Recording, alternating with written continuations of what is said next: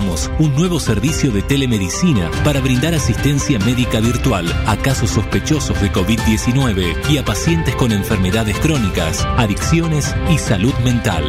Cada uno desde su lugar, con el corazón puesto en Tigre. El futuro está en todos. Tigre, municipio. Fin. Espacio publicitario.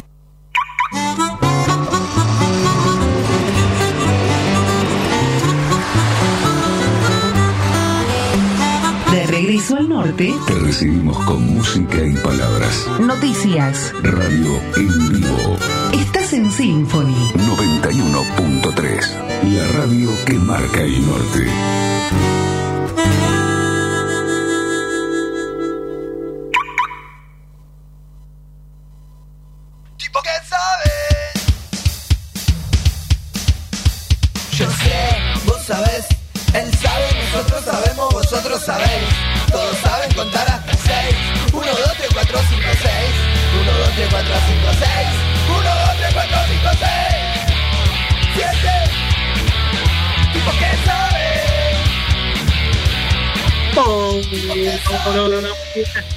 Tardes, ¿cómo andan? Bienvenidos a un nuevo programa de tipos que saben, acá al lado está el grosso, el genio, el que no deja su celular ni le saca el sonido, Bruno Hipler. Yo sí le saqué el sonido. Bueno, siempre sigue sacando fotos y hay ruido. ¿Cómo anda, Brunito? Muy bien. ¿Muy bien? Very, very, ¿Very bien? ¿Cómo anduvo su semana? very, bien. Bien. Muy bien, bueno, programa número 11 de la cuarentena, 110 en total. Y del otro lado, en San Fernando City, está el señor Maxi Nardi. ¿Está ahí? ¿Es verdad? ¿Cómo va? ¿Todo bien? ¿Todo bien usted? Todo tranquilo, acá radiando un poco. Esta vez no me tiene que compartir pizza. Yo ya me hice una. Ah, muy Es bien. mejor que la tuya. Porque yo ¿Vos con mis, con mis ojos cuando veo algo digo, esto es horrible. No, o esto es muy rico. Vi la de mi papá y dije, te superé. No, Maxi, un gran maestro pizzero. ¿Cómo anduvo el cocinando pro- con el productor el día No sábado, copiamos Maxi? igual, no copiamos. Bastante, bastante bien, se podría decir. Muy bien, tienen todos, y ya hicimos una nueva story de pizza, como tenemos la de asadito, tenemos la de la pizza, y pueden seguir la receta. Nosotros lo hicimos el mismo sábado de la noche, ¿eh? siguiendo los videos de Maxi, salió impecable. Muy bien. Eh, Brunito, díganos las vías de comunicación de este programa, por favor. Instagram, arroba tipos que saben. TikTok, arroba Bruno y Susales. Spotify, tipos que saben. Twitter, arroba tipos que saben. Facebook es facebook.com barra tipos que saben. El, El teléfono del viejo, dígalo, dale, ¿cómo es? el teléfono viejo, como el viejo que tengo a mi izquierda. ¿Cómo es? 4732 122.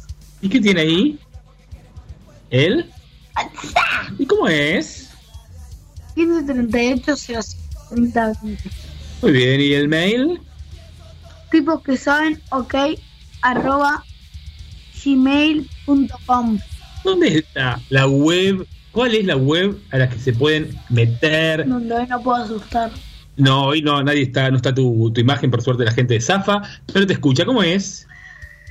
www.fm913.info. Muy bien, ¿y el canal de YouTube? Tipos que saben, ok. Muy bien. Maxi, tenemos un montón de información. Yo creo que le quiero que le preste atención. Usted estuvo escuchando algunas notas. En casi todas las notas de hoy creo que alguien dice, buena pregunta, Bruno. Eh, ¿Sabes qué te iba a decir lo mismo? Estaban todos, todos diciendo lo mismo.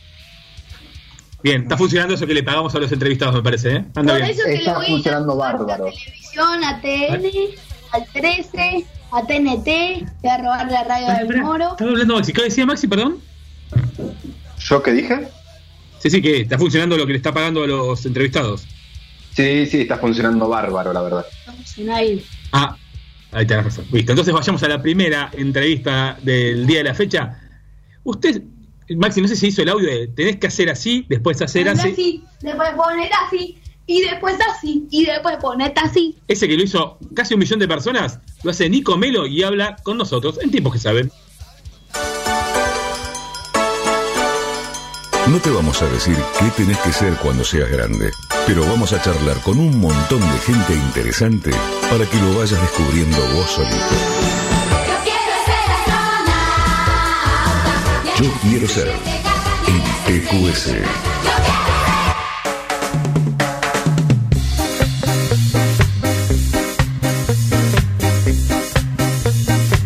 Don Bruno, hacemos una entrevista, ¿le parece? Dale. Bueno, entonces estamos hablando con alguien que nos divierte, que nos gusta ver sus videos, que a vos te gusta mucho. Feli es fanático. Bienvenido, Nico Melo, a tipos que saben. ¿Cómo estás? Hola, ¿cómo andan? ¿Todo bien? ¿Todo bien vos? Bien, bien, acá andamos. Te cuento que ayer estuvimos así haciendo trabajo de producción aquí en familia con los chicos, buscando gente. Decimos, a ver, ¿quién nos gustaría entrevistar? Desde las ganas. Y le escribimos a todos los youtubers, influencers, además que nos gusta, además. Y Felipe me tuvo loco, dice, y escribile a Nico Melo, y escribile a Nico Melo. Y Bruno me decía lo mismo, y aquí estamos. ¿Cómo estás, Nico? Qué genio que son. Gracias, gracias por tenerlo en cuenta. Bien, bien, acá en cuarentena. ¿En qué zona? Ah, estoy, ahora estoy cerca de La Plata, pero soy de Quilmes. Muy bien. Arranque, Brunito, su primera pregunta. Contale a los viejitos que es TikTok.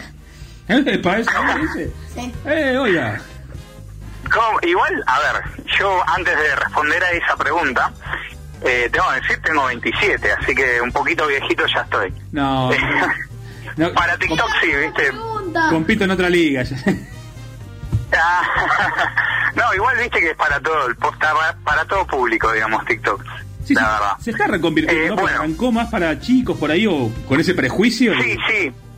Claro, porque antes eh, TikTok, para los que no saben, TikTok antes era Musicali, digamos. Eh, y Musicali era una era lo mismo que TikTok, con menos eh, cosas para hacer, con menos herramientas, y era puramente de chicos, puramente de chicos. Sí. Y con este boom de TikTok, viste, como que todo el mundo, eh, digamos, de todas las edades empezaron a usar TikTok, además que con la cuarentena. Así que es, es para eh, family friendly, como se diría.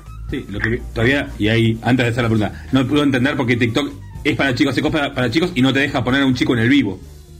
Ah, no sabía eso, mira. No, te lo Yo no sabía eso. No lo bloqueó tres veces casi. Sí, señor. ¿Cómo arrancaste Uh, vos? mal ahí. Sí, ¿Cómo arrancaste con Mal los ahí. videos? Sí. Eh, mira, yo arranqué de casualidad. Yo me bajé TikTok de casualidad hace dos años, este, en el 2018, mediados del 2018. Me lo bajé de casualidad porque yo soy artista, digamos, yo soy músico, estudio en la facultad en La Plata, eh, estudio composición musical. Y yo quería mostrar mis cosas, mi música, mi arte, lo que yo pensaba, lo que mis ideas, todo. Eh, lo que hago ahora, digamos. Pero eh, cuando no era conocida. En el 2018 estamos hablando de dos años y pico. Este, y me lo bajé de casualidad porque dije, bueno, mira, mm, una aplicación de videos. Y ni bien me la bajé, la aplicación empezó a estallar, ¿entendés? Empezó a hacer tendencia, tendencia, tendencia. Y bueno, yo estaba haciendo mis cosas y justo, eh, digamos, como que lo agarré justo antes del boom. Así que ya cuando estaba demasiado en el boom, yo ya estaba un poco ya metido en el tema. Pero arranqué así, como todos. Eh, no arranqué desde la cuarentena, como la mayoría, digamos de suerte. ¿Cómo pensás tus videos y cómo te organizás para hacerlos? Uh, es una buena pregunta, eh. Bien ahí, bien ahí. Mira, este, mis videos los pienso.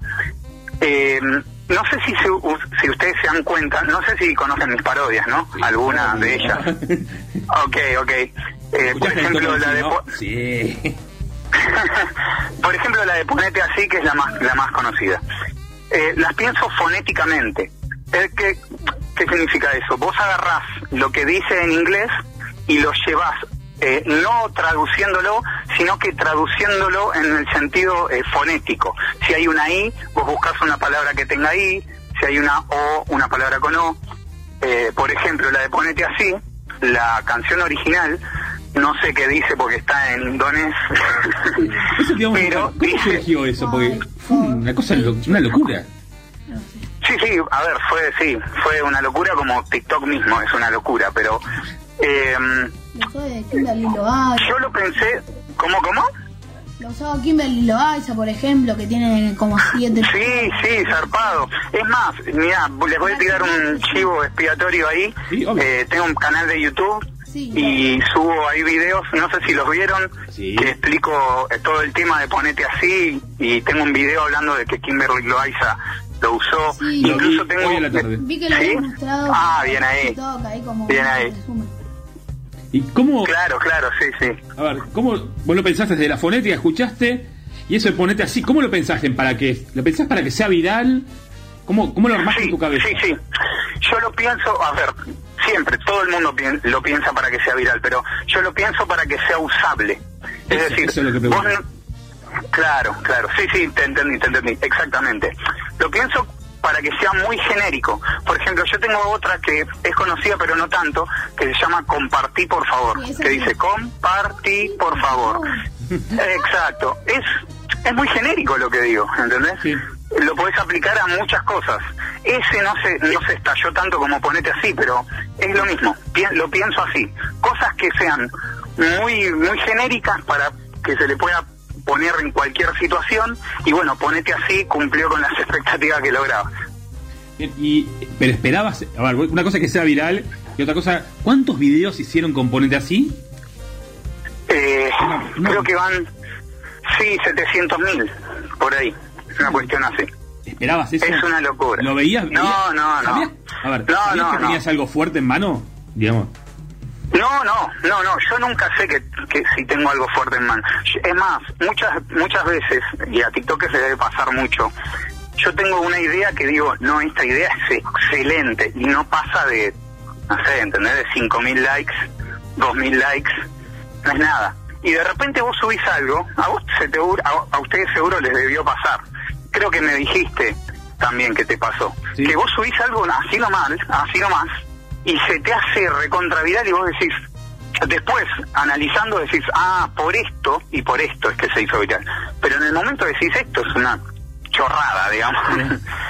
es medio así, viste, TikTok por ahora están, es, es medio así, pero bueno, vos lo tenés que conducir. Yo trato de conducir a la viralidad, Sí. mis ideas, ¿me entendés? Nos pasó, mira, grabando el primer video con nuestro amigo el tío Ale. eh, Sí. grabamos un video que le fue muy bien. Y en el medio de la escena a Bruno se le ocurre una frase y la grabamos en el momento. Y para nosotros somos una cuenta chica. Lo miró un millón de personas que hace ese video. Y era el segundo. Ah, zarpa. Uno que hicimos mientras hacíamos el otro. Claro, claro, claro, claro. O sea, el, el otro era el supuestamente bueno. Exactamente. Y lo miró mucha gente, pero este fue viral. Y después, El otro igual también tiene como 700 mil, casi 600 mil. Ah, bueno, pero bien, re bien. sí, después, bueno, va costando un poquito. ¿Hay algún... Sí, bueno, es, es eso. Vos tenés un video viral y después, bueno, tenés que remar con todo lo demás. Eh, nadie te regala nada. No es que un tema, un video viral te va a hacer famoso, obviamente. Tenés que remarla todos los días. Exacto, Bruni. Contanos algunos secretos que hay que tener en cuenta para tener éxito en TikTok. Uh, también, bien, buenas preguntas está haciendo, ¿eh? Me gusta, me gusta. Este, ¿Cómo? Es un tipo que sabe. Sí, sí, sí, sí, se nota, se nota. Eh, está atento a, a- para ser para ser famoso. a ver, yo te puedo responder desde mi experiencia. Eh, tips para para ser famoso, me dijiste, o para ser viral. No, para que te vaya bien, a ver, desde los hashtags, desde la luz, de lo que decís, del contenido, de hacer eh, virales, de hacer, de subirte a otros, de usar audios.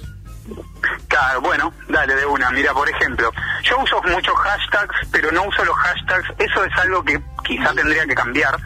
Un buen tip para ser viral es usar eh, dos o tres hashtags tuyos y dos o tres hashtags eh, de tendencia. ¿Me entendés? En el mismo video. ¿Cómo? También recomiendan, por ejemplo, poner el tipo hashtag de tu país, todo sobre tu país, hashtag sobre eso, de tu país, y del tipo de comedia que hagas y esa cosa. Y después pone alguno viral y tal vez funciona. Recomiendan eso. Claro, exacto. Eso es lo que hacen todos en realidad. Eh, igual el, con el tema hashtag no es, no es seguro. El hashtag es para que vos aparezcas en la página principal. Eh, lo, mira, lo primordial para ser viral es que el video sea rápido, efectivo a- al entretenimiento. No necesariamente tiene que ser comedia o, o- o- porque lo que no es comedia también es entretenido. A eso me refiero con entretenido. Tiene que ser efectivo, que la gente lo quiera mirar 15 segundos por lo menos y que lo quiera volver a ver para ver algo más, ¿entendés? Eso es, eso es lo primordial. ¿Por qué es primordial? Porque el tiempo de reproducción de los videos es lo que más cuenta a la hora de que TikTok te viraliza el video. Bien. Este, cuan- cuando vos eh, lográs que la gente te mire, por ejemplo, el video dos, tres, cuatro, cinco veces seguidas, después le dé like y después lo comparta porque le gustó, eso es un viral seguro. Porque eh, el algoritmo tiene en cuenta la cantidad de segundos que, vos, que miran tu video, incluido repeticiones. Ah, mira. Bruni, ¿qué querías preguntar? Mm, Quisiera que vos me digas cuáles son tus tres parodias preferidas que hayas hecho. Las primeras tres. Eh, a ver, tres- es difícil porque, viste, yo ahora voy a decir ponete así, pero porque... no, igual no, no. Además que Ponete así no. Es muy usable y divertida porque o sea, se entiende y, la, y así ah, la puedo usar para esto, para otra cosa y para te divertir. Sí, sí, claro, pero eh, tu pregunta fue cuál me gustan a mí, viste. Sí. Es re divertida, pero no es la que más me gusta a mí. Yo entiendo que es, es, es entretenida para ser viral. Pero, por ejemplo, la de compartir, por favor, me gusta mucho, mucho, mucho. Eh, tres me dijiste, eh, compartí, por favor. Eh, una que se llama Alto Nabo, no sé si la conocen. Eh, no.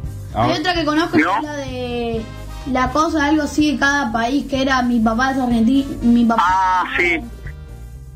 Sí, sí, sí, que ella me lo usó Luna Montes hace mucho, cuando ni siquiera era estaba verificada Luna Montes, me acuerdo. Eh, sí, lo mejor de cada país se llama. Ese está bueno, me gusta, pero a ver, eh, sí, ese está bueno, me lo podría elegir. Compartí por favor lo mejor de cada país y vamos a agregarle U Perdón. No sé si la conocen, U Perdón. Hoy hacemos uno, Bruno, de Nico hoy. Sí, dale. Dale. Bruni, ¿otra? Contanos de tus videos con comentarios de tus seguidores. ¿Cómo, cómo? Igual Los vi- videos con comentarios de tus seguidores. Yo ya vi uno que hizo que ponía pedía, pedía Ah. comentarios ahí. Eso. Sí, sí, los, los videos que, no, o sea, la- lo- las canciones que hago, ¿no? Exactamente. Exacto. Bueno, eso fue una idea que se me ocurrió al principio. Yo hacía con uno o dos comentarios eh, canciones y a la gente les gustó, pero no eran tan tan virales. Bueno, tampoco son tan virales por ahora, pero es una buena idea. Y lo que se me ocurrió es subirlas a Spotify mediante, bueno, una distribuidora, etcétera. Busqué la forma de subirlo a Spotify y empezar a promocionar mi música creada en Spotify, en TikTok, perdón, pero para. Spotify, para YouTube, para abrir, viste, las redes. Este, y bueno, y pensando y diciendo cómo puedo, cómo puedo llegar a más gente, pensé, a ver, en vez de usar, es lo que te decía, vos tenés que pensar cómo eh, ser más viral, cómo, cómo lograr más, más tiempo de reproducción. Entonces estaba pensando y dije, ¿cómo puedo hacer para que más gente lo quiera ver más? Entonces dije, a ver, en vez de usar dos comentarios, voy a tratar de usar los máximos posibles. Entonces vos te fijas en un par de videos míos que hay canciones con dos, tres, cuatro comentarios y de- después a partir de esos dos o tres videos empecé a, hacer, empecé a hacer música con comentarios, miles de comentarios. Y ahí la gente les, les gustó porque dije, dicen, a ver, tengo más chance de salir, ¿entendés? En la canción. Sí. Bien. Y a la vez, bueno, trato de hacer trap, que está de moda. Este, así lo voy pensando todo. Y por ahora, bueno, bien. Va. Me gustan las canciones que estoy haciendo. Che, vende canciones, contanos de Traposa. Traposa. Bien ahí, la conocen. Sí. Este, nada, no sé, es, es eso lo que acabo de contar. Es la segunda, ahora se viene una nueva que se llama Trapeando. No sé si vieron el video de los comentarios que pedí. Sí, sí, sí. Que palabras terminadas en. Sí, no, Sí. eso. En, en Ando. Bien. en Ando. Se va a llamar Trapeando. Eh, mañana mismo lo, lo voy a subir al video ese. Ya, ya hice la canción, ya tengo seleccionados los comentarios y todo. Y eh, nada, esperando a mañana. Ahora justo estaba grabando el video del, del video oficial, digamos, para armar bien el video. Y, y justo me llamaron ustedes, así que mañana lo tienen trapeando. Traposa es nada, eso. Vos me preguntaste qué, qué pasa con Traposa. Sí. Es mi segundo tema, el primer tema es Trapción, porque los comentarios los pedí con, que terminados en Sion. Eh, Traposa era porque los comentarios terminan en Osa. Sí. Eh, y bueno, esa es la dinámica del, del, del, del juego de TikTok. Así que nada, mañana van a tener trapeando. Bruno, ¿qué querías preguntar? Yo también, además de yo, además de mi hermano y yo, eh, mi primo Fran y Nachi también los ven mucho y si los podría saludar, a ver si creo que lo están escuchando. Sí, cómo no. ¿Cómo se llaman? Fran y Nachi. Nancy. Nachi, Nachi, Ignacio. Ah, Ignacio, ok. Fran e Ignacio. Sí, Nachi. Perfecto. Un saludo para Fran y Nachi, ahí que me siguen con todo, eh, junto a su primo. Así que nada, les agradezco. Vale. Bruno, y hablando de agradecer, ¿qué es Nico Melo a partir de hoy? Un tipo que sabe. Nico, Sí. muchísimas, muchísimas gracias por estar con nosotros. No, de nada. Eh, te puedo dejar rapidito mi Instagram, es Obvio. jnicomelo. Sí, mi, mi Instagram es jnicomelo. En Spotify estoy como Nico Melo y en YouTube también como Nico Melo. Listo. Te arrobamos en todas nuestras stories hoy del programa. Perfecto, dale, dale. Gracias por la nota. Gracias, Nico. Chau, chau. Así ha pasado Nico Melo por tipos que saben. Vamos a escuchar el primer tema del día. Vamos con un tema de Bono, el líder de YouTube, que escribió una canción inspirada en el coronavirus. Desde el 2017 no había interpretado ninguna canción nueva. Pero desde su casa en Dublín, el cantante la escribió y luego difundió por Instagram y Facebook. Con sus lentes estilo John Lennon y solo el piano interpretó el tema que posiblemente trabaje en el estudio con el resto de los miembros de YouTube. Este tema se lo dedicó a los italianos que la inspiraron, para los irlandeses, para cualquiera que esté en una situación difícil y todavía canta. Por los médicos, enfermeros, cuidadores en primera línea, es para vosotros, de Bono. Postcards from Bubble in Dublin uh, on the St. Patrick's Day. Little tune made up here about an hour ago. Uh, I think it's called Let Your Love Be Known.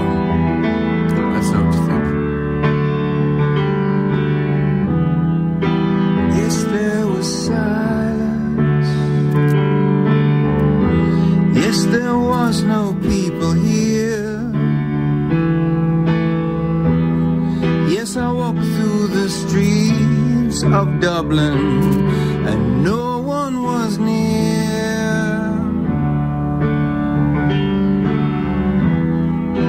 Yes, I don't know you.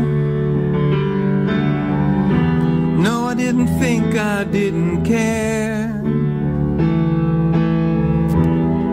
You live so very far away from just across the square. And I can't reach, but I can reach. You can't touch, but you can, you can see across rooftops. Sing down the phone. Sing and promise me you won't stop.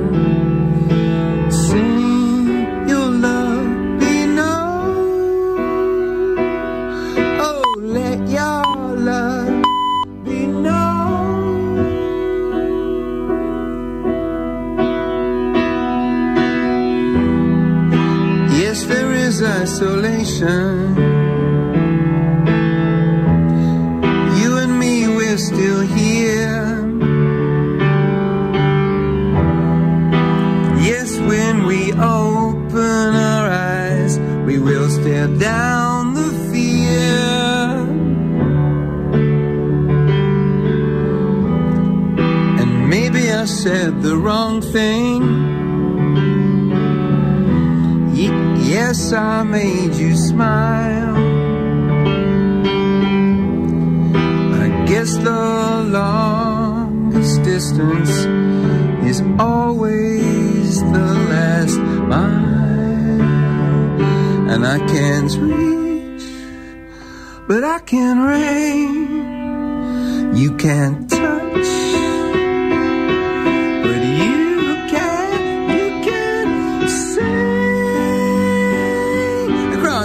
rooftops. Sing to me down the phone. Sing and promise me you won't stop. Sing you're never alone. And again, sing is an act of resistance. Heart is overthrown. Sing when you sing, there is no distance.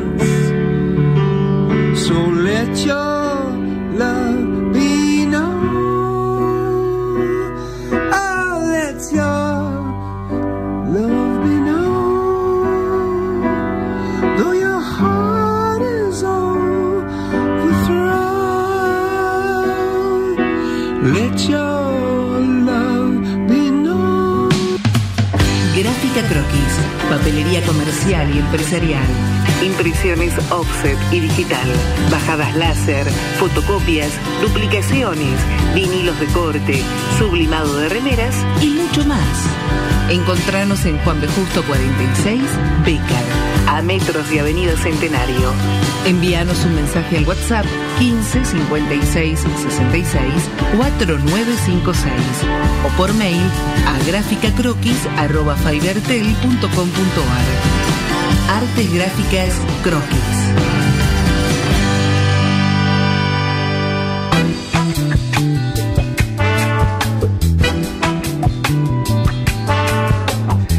Vamos con una nueva entrevista, ¿te parece? Sí, dale. Y es la entrevista quizás la más divertida que tenemos hoy, seguramente. Estamos hablando con Pachu Peña. ¿Cómo estás, Pachu? Bienvenido a Tipos que Saben. Hola amigos, ¿cómo están? ¿Todo bien, vos? Bien, todo tranquilo, gracias a Dios. Por suerte va todo Muy bien. más o menos en- encaminándose dentro de todo. ¿Sí? ¿Cómo lo ves vos? Y un momento difícil de, de todo el país, pero pero bueno, hay que esperar, hay que aguantar, cuidarse y, y seguir por este camino, no, no, no queda otra. Pero es, es difícil, ¿no? Es muy muy complejo todo, ¿no? Por el tema económico, por, por, por el tema laboral y todo lo que respecta al- a esta pandemia, ¿no? Este parate, esta cuarentena que, que, que se extiende cada vez más, pero pero bueno, espero que llegue a su fin pronto. ¿Cómo te está tratando la cuarentena a vos? Mira, Bruni, eh, ¿cómo me trata? Como a la mayoría, cuidándome, cuidándonos, este, en familia, todo tomando los recaudos necesarios, lavándonos las manos cada vez que alguno vende. Generalmente mi mujer o yo somos los que salimos a, a hacer unas compras o alguna algún trámite o por trabajo y, y, bueno, volvemos y nos desinfectamos, siempre llevamos el alcohol en gel el- encima, este, así que cuidándonos y acompañando a nuestros hijos en las tareas, en, en las charlas y todo todo eso lo, lo que hace una familia. ¿Qué edades tienen los chicos? Tengo cuatro, tengo uno de 20, otro de 19, uno de 20 que va a cumplir 21 ahora en junio, este otro de 19, una de cumplió 15 el domingo y otra niña de, de 10. ¿Y cómo es eso de acompañarlos? Te digo, vivo lo mismo, estamos esperando, decimos, hacemos la nota ahora porque Felipe tiene clase dos y media. ¿Cómo es eso, como papá? No, bien, bien, bien. A ver, yo me, puedo dar una mano en lo que pueda, pero más que nada mi mujer es la que está más pendiente de las tareas de, de mis hijos. Yo igualmente veo que son responsables, sobre todo la- la- las mujeres que, están todavía en el colegio, de, de ponerse el despertador y levantarse porque tiene una clase virtual a las 8 de la mañana. Se, levantan y, y se encaran con, con toda con toda fuerza, ¿no? Con, con, con ganas, eh, a veces un poco dormidas, pero pero la, encaran con, mu- con mucha seriedad. ¿Y en lo laboral? ¿Cómo te trata la cuarentena? Mira, lo laboral, gracias a Dios, puedo ir a trabajar a...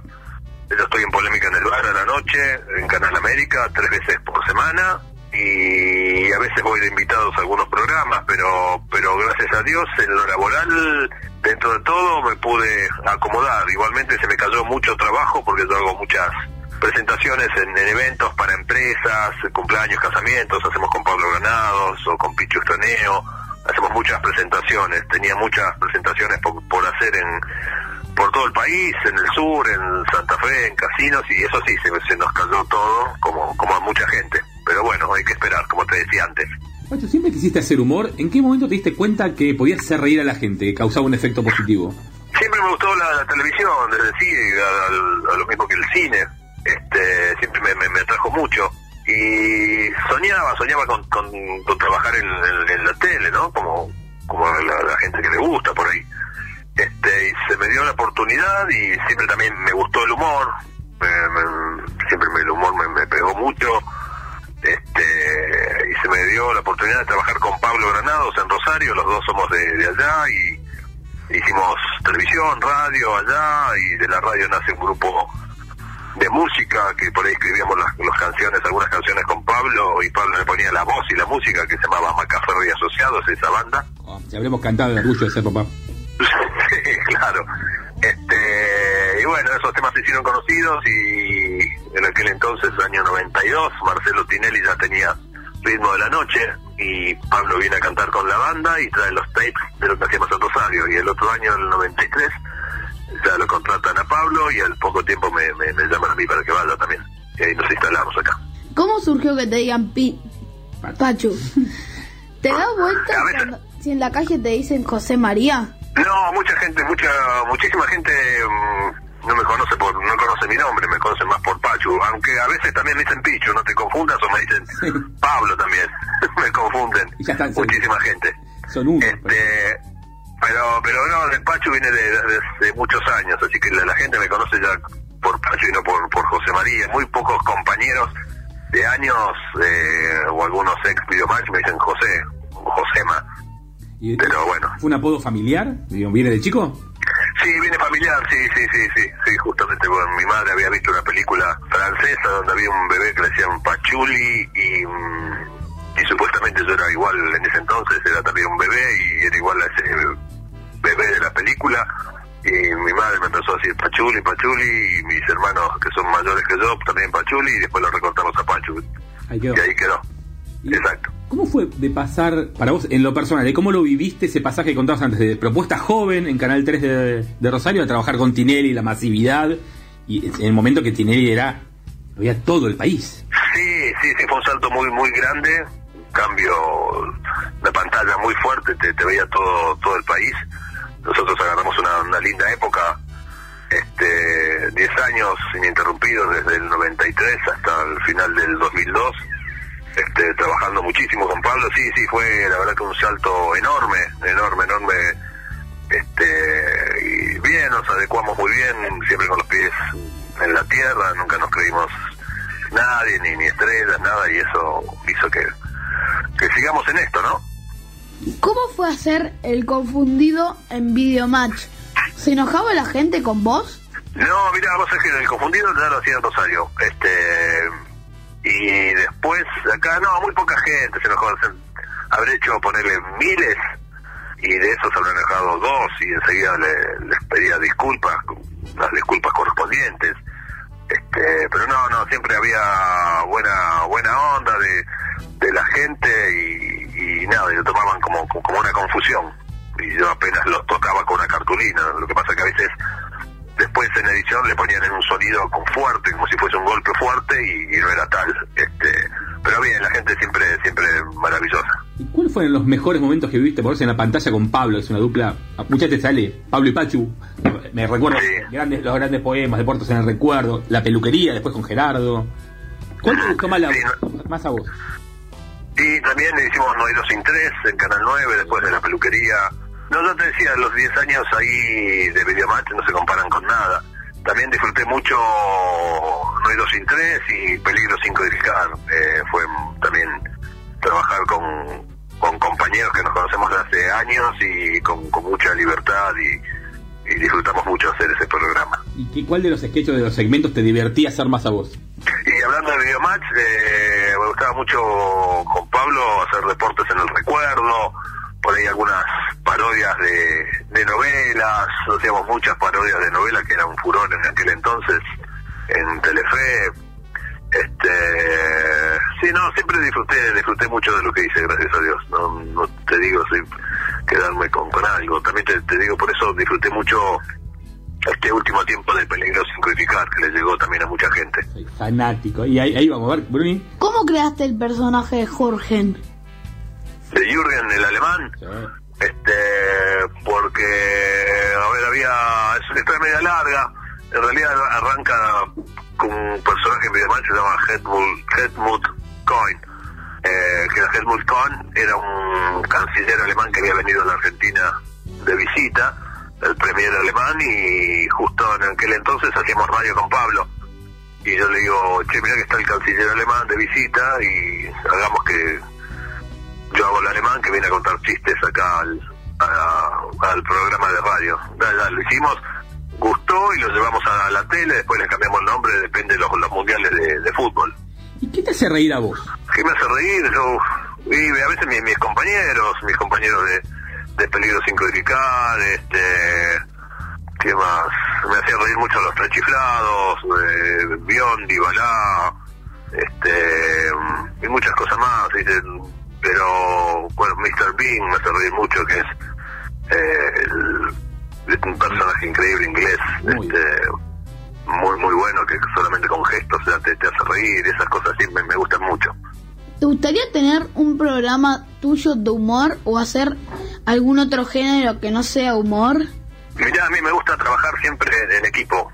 Eh, para mí los, los grandes logros eh, se hacen en equipo, con, con un buen equipo y todos tirando para el mismo lado. Este, y sí, trabajar en alguna otra cosa, sí, sí, ¿por qué no? Por ahí en alguna, en alguna tira, hacer algo de, medio de drama o algún policial, eh, alguna miniserie, algo de eso me gustaría también. ¿Y cómo te imaginas cuando termine la cuarentena? ¿Tenés algún proyecto, alguna idea desde lo personal y desde lo laboral? No, cuando termine, bueno, esperando que, por nada, reinsertarnos todos a lo- en general y que, que vayamos cuidándonos de, de a poco, este, y ver amigos y, ver temas laborales y, y retomar todo el- lo que había quedado pendiente, este, y ver cómo, cómo nos reinsertamos nuevamente en las pantallas con algunos proyectos, eso. eh, por ahora me mantengo en comunicaciones con, con, alguna gente. Bien, nos encantaría tenerte en nuestros estudios cuando pase la cuarentena y podamos volver a, a Siempre y poder invitarte y reírnos. Dale, cómo no. Dale, ya arreglaremos. saludar Jurgen a los tipos que saben? ¿Cómo, cómo? Discúlpame. Si nos podría saludar Jurgen, Jürgen. Ah.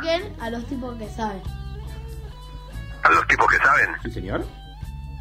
Hola, amiguito, ¿cómo estás? Soy Jürgen Legaucho Alemán. Quiero saludar a mis grandes amigos de toda la vida, los tipos que saben, unos genios. Qué grande. Muchas gracias, Pachu, por eh, haber estado con nosotros.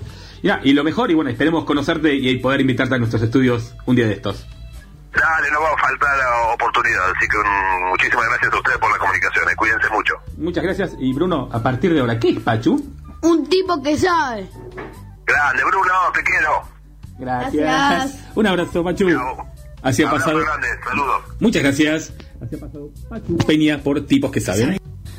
El grupo La La Love You, usando solo sonidos caseros como papel higiénico, el mouse de la computadora, los almohadones de sillón y otros objetos que tenían en sus casas, hizo una versión muy especial de El fin del mundo en casa. ¿Lo escuchamos?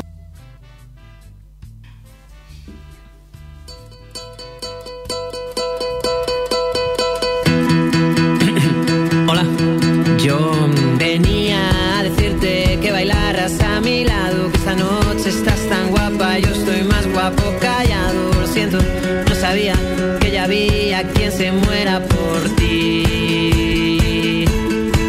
Pero no me compadezcas porque asumo la derrota, y es que tú eres tan perfecta, yo solo un perfecto idiota que se vuelve tan pequeño, diminuto, casi nada por ti. Y tú bailando, bailando, bailando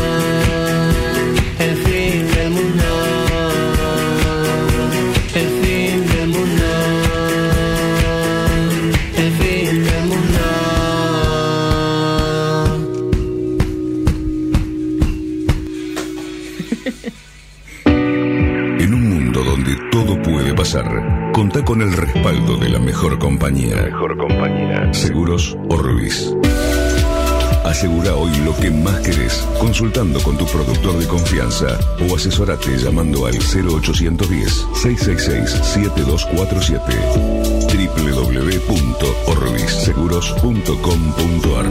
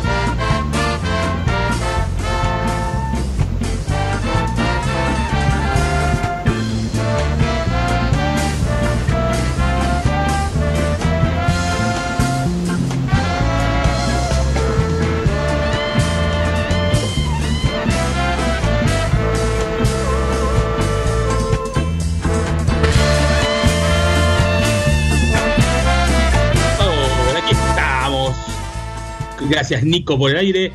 Vamos a leer en vivo los clasificados. En Mil Mundos hacen láminas gigantes para pintar historias y ciudades ilustradas. Y durante esta cuarentena Ofrecen descargables gratuitos y propuestas de actividades. Hacen entregas en Buenos Aires, Gran Buenos Aires y La Plata.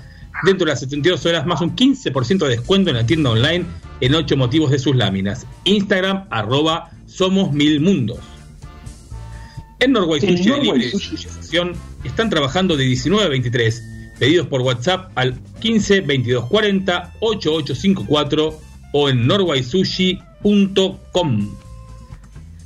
Con todas las medidas de higiene en el delivery y elaboración, aceptan todos los medios de pago y la entrega es sin cargo. Instagram Norway-sushi con varias promos del 15 y 20% de descuento. Intrapiel, psicoanalistas, lic- licenciadas Patricia Mirochnik y Mónica Zerdowski, cuentan con atención online y atienden todo tipo de problemáticas y edades con especialidad en problemas de la piel. Instagram, arroba Intrapiel. En la Beauty Acoite te atiende la cosmiatra Claudia Toñeta con 30 años de trayectoria en el cuidado de la piel. Están brindando consejos para realizar en el hogar, hasta tanto se puedan retomar los tratamientos faciales y corporales en gabinete. Llamar al 4902-9781, Instagram Laca Beauty Acoite. Nuestros amigos de artes gráficas croquis con el negro juncos a la cabeza te imprimen las tareas del cole, los apuntes de la facu o lo que necesites. Se lo mandas por WhatsApp al 15 5666 4956, lo pagas por Mercado Pago o transferencia y lo mandas a buscar por Globo o Rappi. Instagram arroba gráfica croquis. En Alegrata y Egal hacen las mejores carteras e indumentaria y ahora también están haciendo barbijos. Llamalos al 15 6787 9402. En Instagram buscalos como A Alegrata. En Te hago los mandados te compramos lo que te haga falta, vos nos mandás la lista y nosotros te lo compramos y después te lo entregamos en tu casa o haces la compra virtual, lo retiramos y te lo entregamos. Estamos en zona norte y en Pilar, llamanos al 15 2656 5030, Instagram te hago los mandados y te hago los mandados BL. Servicio técnico Guille, electricidad, reparación de heladeras y equipos de aire acondicionado. Llamanos al 15 3479 5987 y en Instagram es Guile-leal. Desde Cartal Consulting ofrecen sus servicios gratis a las pymes que estén en crisis mediante reuniones online para mejorar y analizar el estado de situación económica y financiera. Puedes contactarlos a info.cartal.com.ar. El Instagram es Cartal Consulting. Expentrack pone a disposición de los consorcios la solución de forma gratuita para poder ayudar a los administradores que hacen la liquidación en papel o algún sistema que no les permita llegar a los propietarios por mail o por la app. El Instagram es arroba expentrack. Sos emprendedor, tenés una pyme y querés dar a conocer tu negocio. Natalia Vivas te arma un plan de comunicación integral para potenciar tu negocio. Escribile a n.vivascomunica.gmail.com Flexionarte te ofrece clases de flexibilidad y elongación para todos los niveles por Zoom o videollamada sin necesidad de experiencia previa. El Instagram es arroba flexionarte.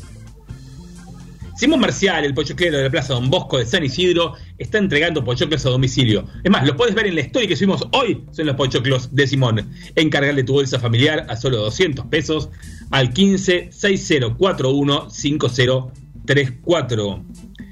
En Solo Juegos Creativos podemos encontrar tablas creativas de madera y blister de dados con importantes promociones y descuentos.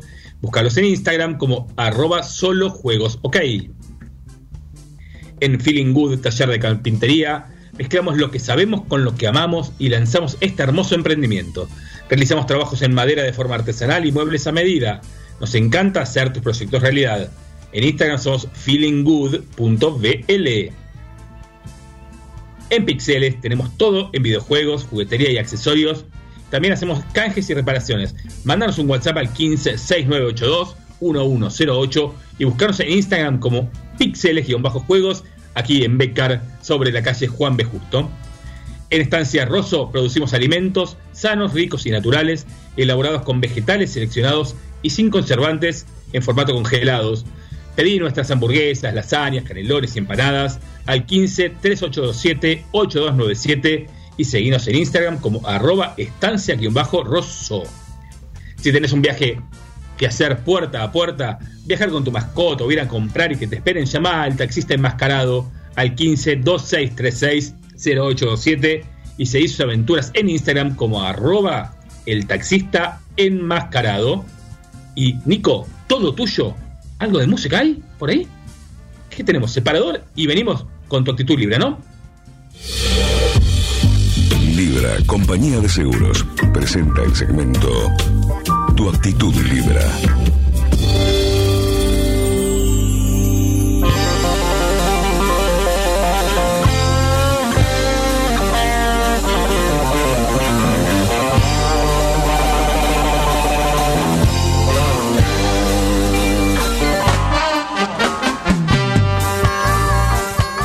Aquí estamos. Estamos cerrando el primer bloque. Brunito, ¿cuál fue su actitud Libra esta semana? No, no. ¿Normal? A ver, normal que se está acostumbrando acá a estar en casa y se lo toma bien. Normal que está embolado. ¿Normal qué? Normal, no, no, no. ¿Estás embolado o ya está- la estás llevando bien? Estoy llevando bien. Y Maxi, ¿cómo la estás llevando vos? Eh, cada vez más acostumbrado, se podría decir. Bueno, recién medio en chiste decíamos, cuando tengamos que volver a la radio y estar todos juntos y las dos horas ahí, va a haber que reacostumbrarse también. Y sí, va a ser difícil. Muy bien, va a ser difícil, pero vamos a estar ahí con Nico. Esperemos poder darnos un abrazo todo, que la verdad que va a estar re bueno. Brunito, eh, ¿qué le parece? Su actitud es, es buena, pero ¿cuál es la actitud más importante de todas? La actitud libre. Dale. Asegura tu actitud. Contactate al 0800-888-5427 o a través de nuestra web libraseguros.com.ar.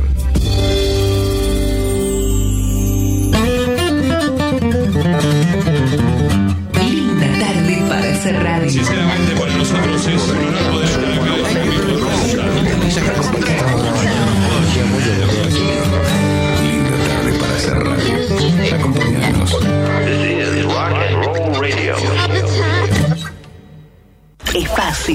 Publicitario. En Vicente López podés hacer tus trámites online ingresando en vicentelopez.gov.ar. En trámites y servicios podrás hacer consultas, solicitar turnos, realizar pagos y trámites las 24 horas desde tu casa. Vivamos Vicente López. En Tigre también trabajamos entre todos contra el virus. Readecuamos el Hospital de Diagnóstico Inmediato de Benavides como centro de coronavirus, equipándolo con 10 camas de terapia intensiva y 20 para casos de mediana complejidad. Creamos un centro de aislamiento para recibir 500 pacientes con patologías leves o asintomáticos. Implementamos un nuevo servicio de telemedicina para brindar asistencia médica virtual a casos sospechosos de COVID-19 y a pacientes con enfermedades crónicas, adicciones y salud mental. Cada uno desde su lugar, con el corazón puesto en Tigre. El futuro está en todos. Tigre, municipio. Súmate al placer de viajar con Ruta Atlántica. Compra tu pasaje online en www.rutaatlántica.com. Salidas desde Márquez y Centenario, Hipódromo de San Isidro. Viajamos a toda la costa atlántica y el norte del país. Ruta Atlántica. Sumate al placer de viajar. El avance del coronavirus nos obligó a tomar rápidas medidas en la provincia para protegernos y fortalecer el sistema de salud. Tenemos un nuevo desafío, habilitar ciertas actividades respetando los protocolos de cada distrito. Sigamos unidos y responsables. Gobierno de la provincia de Buenos Aires. Señores pasajeros, les informamos que hemos aterrizado en Provincia Seguros.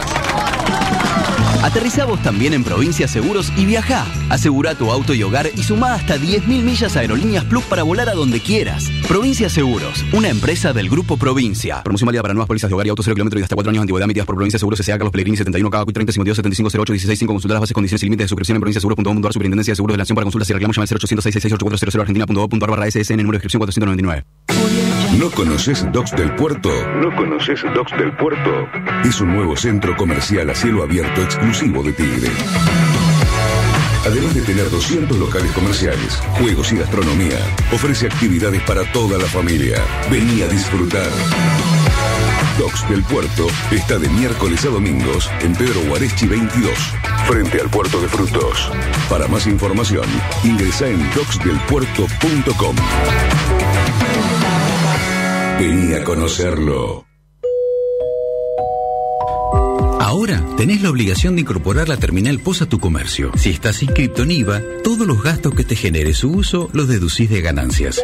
Las formas de cobrar cambian. Acepta débito. Es tu obligación. AFIP, el valor de cumplir. Únicos consultorios de medicina del estrés en zona norte. El estrés es la pandemia del siglo XXI. Los síntomas más frecuentes son ansiedad, ataques de pánico, angustia, depresión, insomnio, adicciones, obesidad, dolores crónicos reumáticos, artritis, artrosis y fibromialgia. Esto varía de una persona a otra. ¿Qué es el estrés? Es cuando las exigencias de la vida se vuelven demasiado grandes para hacerle frente. Consultorios médicos de medicina del estrés en zona norte, en San Isidro, Martínez, Y Vicente López. Informes y turnos al 4795-5580, de lunes a viernes de 8 a 13 horas. 4795-5580. Entrenamiento autodirigido para el control del estrés. Fin. Espacio publicitario. Compartimos. Facebook. Conectamos. Difundimos. SoundCloud. Internet. Redes sociales. Para el mundo. 91.3. Sinfony. Vos podés ser parte. Arroba FM Sinfo. FM 913.com.ar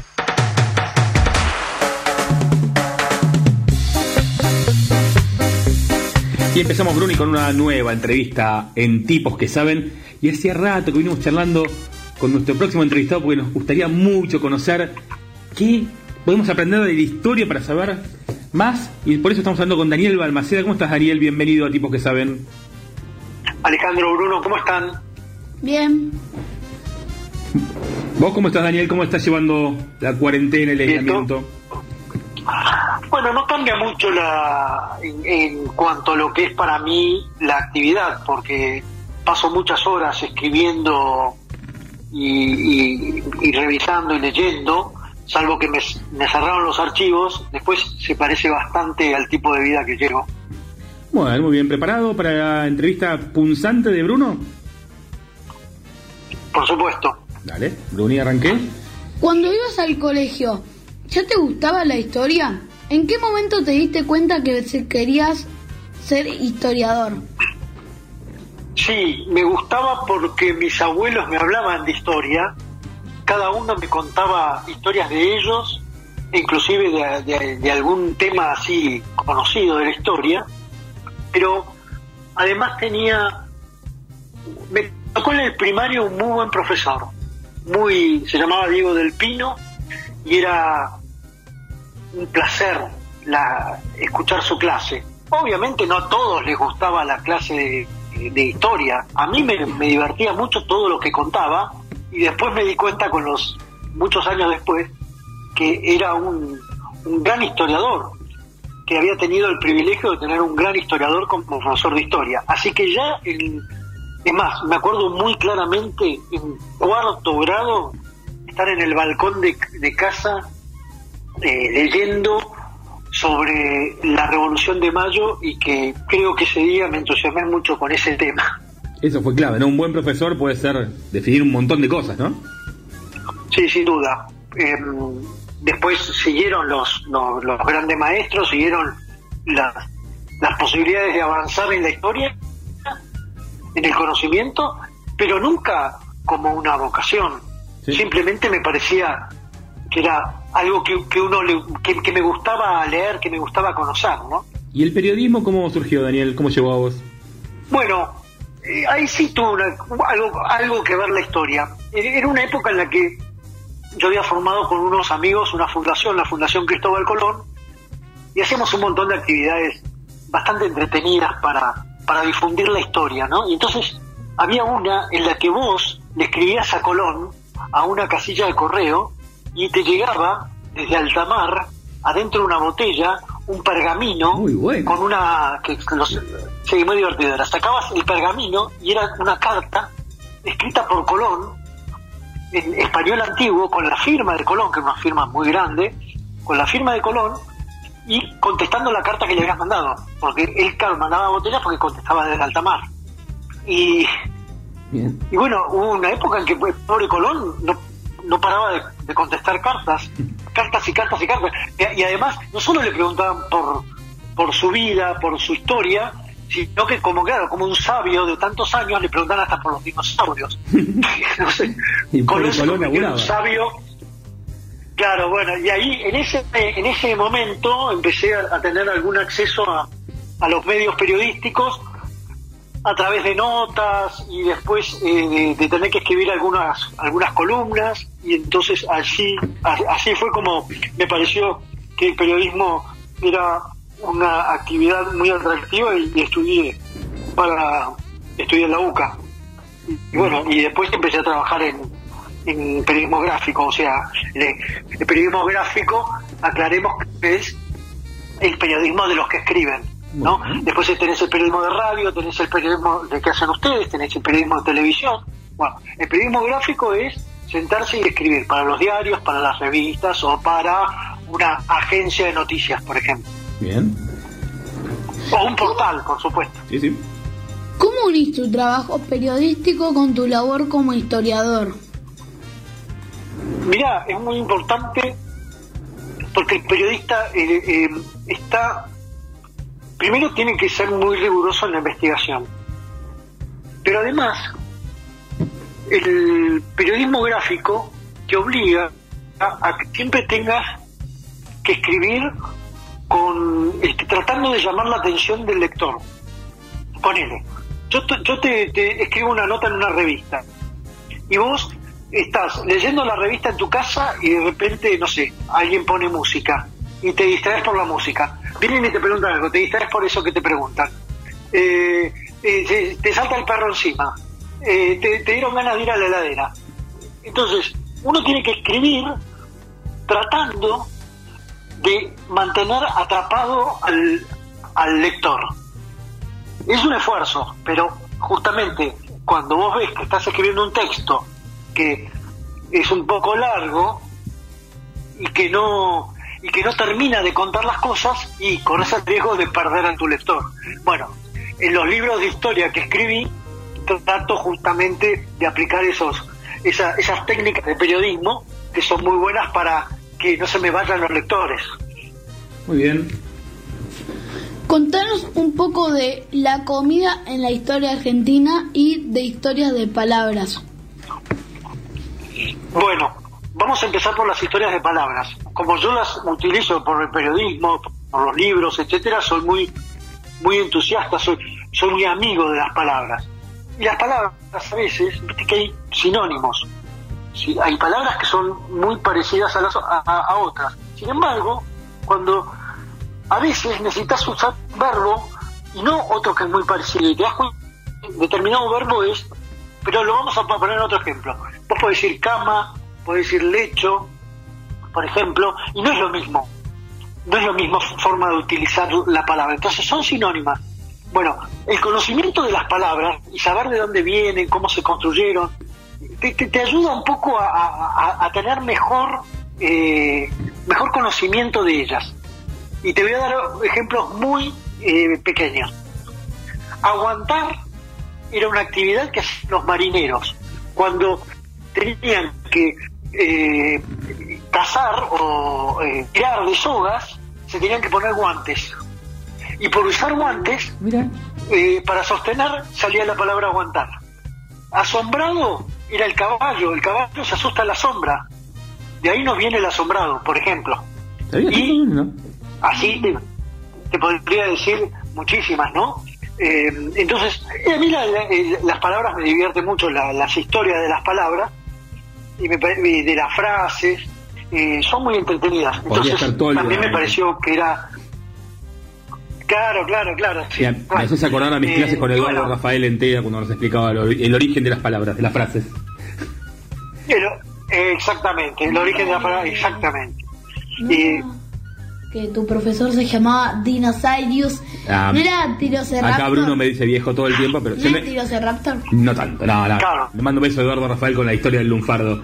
¿Y de la comida? ¿Cómo es la, histo- la comida y la historia? ¿Cómo te metiste con eso? Bueno, en realidad, eh, eh, como todos los libros, cuando estoy investigando uno, empiezan a aparecer temas que pues, en un principio no les presto mucha atención, pero de, de repente me doy cuenta de que se está juntando un montón de material que vale la pena para otro libro, y así pasó con la comida. ¿Y qué, Sobre co- todo qué comida curiosa encontraste con una de la- historia rara? No, qué sé yo, por ejemplo, eh, las empanadas, las famosas empanadas, en realidad, en 1810, en la época de la Revolución de Mayo, eh, las empanadas no se comían en las casas, se comían en la calle. No, no, no, a nadie se le ocurría en aquel tiempo eh, que una empanada iba a terminar en un plato.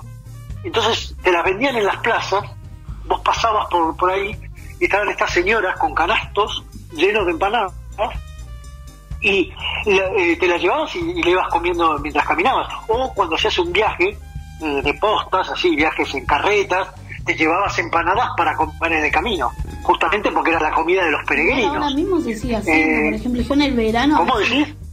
Voy al río y aparece, por ejemplo, una así como. Y te llevas la empanada sea, también. O empanada, o lleva una canasta en la mano, así. Hacen lo mismo en el verano, casi siempre.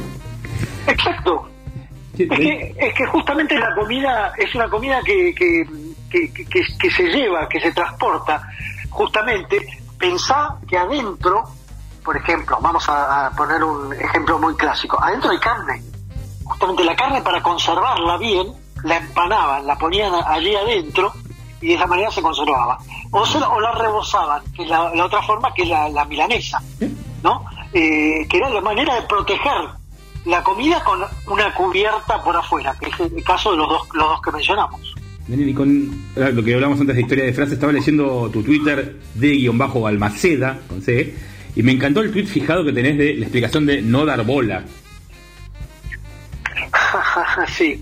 ¿Qué significa? Eh, porque, porque los billares, los mm, más jovencitos e inexpertos, querían jugar y en general, por usar mal los tacos, terminaban rompiendo el paño y entonces los expertos, jugadores, como estos lugares, estos- estas mesas de billar estaban en los bares, los expertos jugadores decían al mozo a esto no les des bola, que era no les des la, la- bola la blanca para que jueguen, porque van a romper la, la mesa.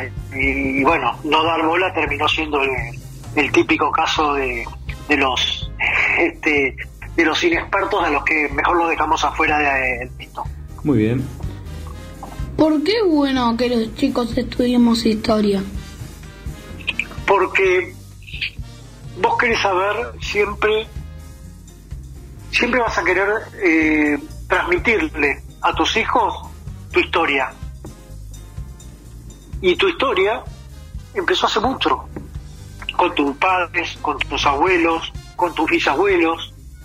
Y de repente si empezás a revisar un poco tu pasado, te vas a sorprender de un montón de cosas. ¿Dónde estaban tus bisabuelos? ¿Estaban en Argentina o vinieron desde Italia, vinieron desde España? Y si estaban en Argentina, ¿estaban en Mendoza o estaban en Buenos Aires? Empezás a recorrer la historia tuya y parece, te vas a dar cuenta que es fascinante. Bueno, imagínate que puedas ir al pasado y conocer aquellos, que es lo que hago yo, ¿no? Yo viajo al pasado cada vez que, que- que pienso en, temas de historia. Y siento que estoy cerca de San Martín, cerca de Belgrano, cerca de, de Güemes. Y, y es un es un mundo, es un viaje al pasado, es muy atractivo, así que siempre voy a recomendar que, es más, no necesitas ni siquiera recorrer la historia, vos podés llegar a empezar a querer la historia a partir de ver el nombre de la calle en donde vivís y empezar a preguntarte quién fue, por qué, por qué tiene una calle y por ahí conoces una historia fascinante a partir de la, de la calle o de ya que estamos hablando de San Isidro o de saber quién fue Domingo de Acasuso y qué tuvo que ver con la historia de San Isidro, por ejemplo. Bien, vamos a, vamos a hacerlo. Daniel, ¿qué otras enfermedades, ahora que el coronavirus es el tema claramente del momento a nivel mundial, qué otras enfermedades, así pandemias así generalizadas o a nivel mundial, eh, podemos recordar a, lo largo de la historia? Bueno, una que no nos tocó a nosotros, que fue terrible, se llamó, se conoció como la peste negra, y fue del siglo XIV y fue de alta mortalidad, gravísima. De hecho, en esa época se inventaron, en la época de la peste negra, se inventó la cuarentena, que eran que la- eh, los que llegaban en los barcos a Venecia, los mantenían 40 días arriba del barco para, este, para que no contagiaran. Ah, mira. La peste negra es una, la, la otra de las de las más graves, ya hace 100 años, fue, eh, la van a conocer en todas partes, la, la llaman la gripe española, pero por España no tuvo nada que ver, ni, ni- ni fue la iniciadora de los contagios, ni fue la que tuvo, pero quedaron eh, enganchados solo porque en esa época, en la Primera Guerra Mundial, 1918, los países que peleaban querían eh, eh, comunicar o publicar la cantidad de muertes que tenían por la gripe española, Por la que yo la llamo gripe universal. Entonces, como España sí blanqueó sus, sus números y mostraba cómo era la situación en la que estaban pasando, bueno, eh, todo el mundo ahora le dice gripe, va, en esa época también, y nosotros los argentinos también le decíamos hace 100 años la gripe española. Bueno, esa nos llegó a nosotros y fue bastante grave. Hubo que suspender las clases, empezaron a haber consejos como, por ejemplo, carteles de, eh, en, en oficinas donde decía, por favor, evite dar, dar la mano. Había médicos que prohibían dar besos. Eh, bueno, eh, fue bastante complicada, pero no, no pasó en esa, en esa oportunidad que estuviéramos tanto tiempo adentro de nuestras casas. ¿no? Ya habrá libro de historia sobre el coronavirus, ¿no? Sobre esta pandemia. sin duda es, es una de las que va a, a marcar nuestro tiempo. Y sobre todo ahora es increíble pero hoy si nosotros lo medimos en términos de historia la el, el coronavirus el covid es una pandemia muy chica si la comparamos con las más graves que, que, sufrió la- el, el- el mundo. En todos los tiempos. La última. ¿Cómo sabes si algo que pasó hace 200 años o 500 años es verdad?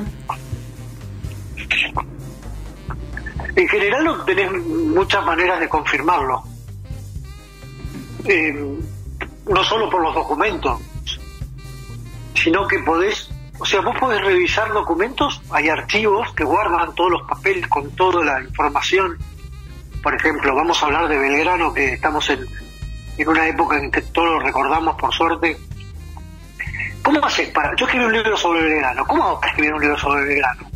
Y necesito ir a leer en los archivos las cartas que él mandaba, las cuentas que pagaba, los juicios que le hicieron, eh, es decir, toda la información que haya y, y la, la encontrás ahí. Y aparte está contrastada con otra información que puedes leer por otro lado.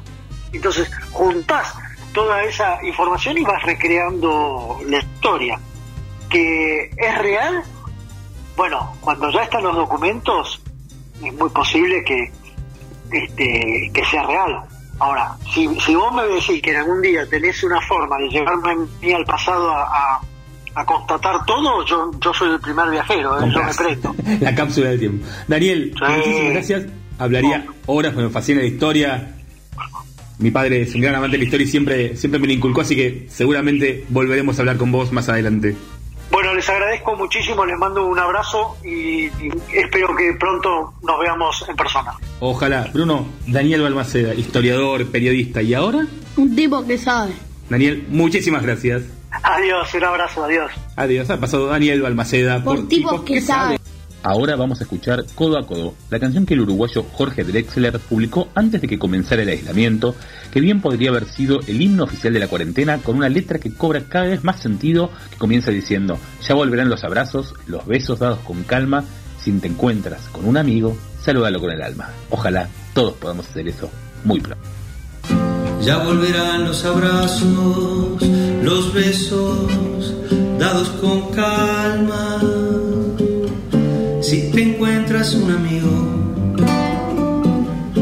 salúdalo con el alma. Sonríe, tírale un beso, desde lejos, sé cercano. No se toca el corazón solamente con la mano.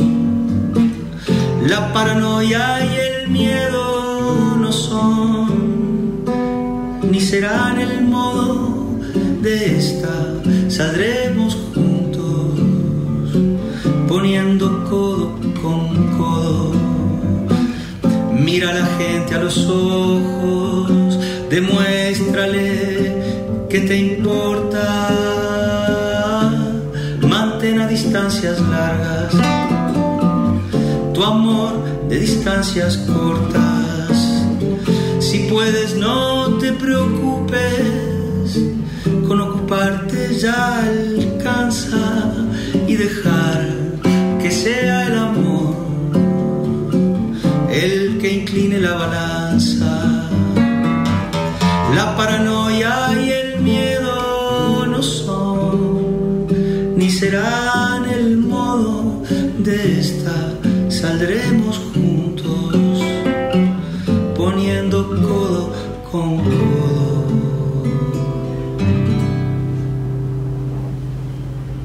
Seguros Rivadavia queremos que te quedes en casa. Así nos cuidamos entre todos y minimizamos la circulación del coronavirus. Contacta a tu productor asesor de seguros o bien escribinos a info@segurosrivadavia.com. Para otras consultas, llámanos al 0810 999 3200. Seguros Rivadavia, 75 años, protegiendo lo que más te importa. Número de inscripción 222, Superintendencia de Seguros de la Nación.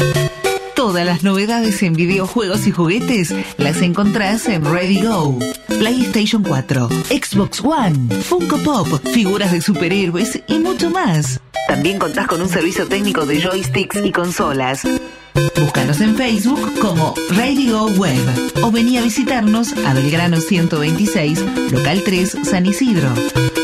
Radio Go. Radio Go. Lo mejor en videojuegos y juguetes.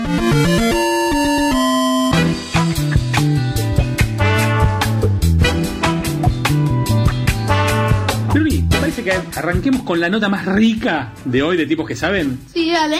Bueno, entonces estamos hablando con uno de los mejores pasteleros de Argentina, con Damián Betular. ¿Cómo estás, Damián? Hola, ¿cómo les va? Bruno, ¿Ale, todo bien? ¿Todo bien vos? Bien, todo en orden. Acá eh, en cuarentena mood. Muy bien. ¿Cómo te agarra la cuarentena? Eh, trabajando bastante, aunque no sea con las manos, eh, estoy eh, me agarró con, con mucho trabajo en el hotel, eh, viendo cómo adaptarnos a toda esta, esta nueva vida y, y- y viendo el pronto regreso, esperemos, para, para poder seguir cocinando y, y- y dando lindas experiencias a la gente. Muy bien. Bruni, primera pregunta para Damián. ¿Siempre quisiste dedicarte a la cocina y pastelería?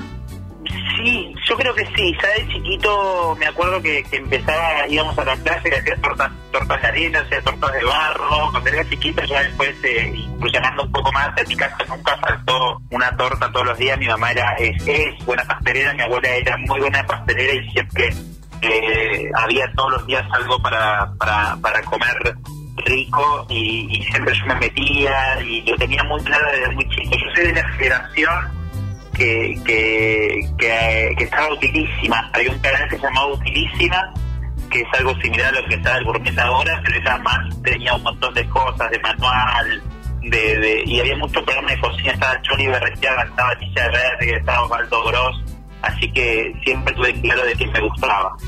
Eh, Y contanos, ¿cuál es la diferencia a la hora de cocinar entre pastelería y cocina? Eh, siempre escuchamos en los realities que pas- pastelería es como más preciso, más hasta tiene una parte artística. ¿Qué, qué te gusta más a vos?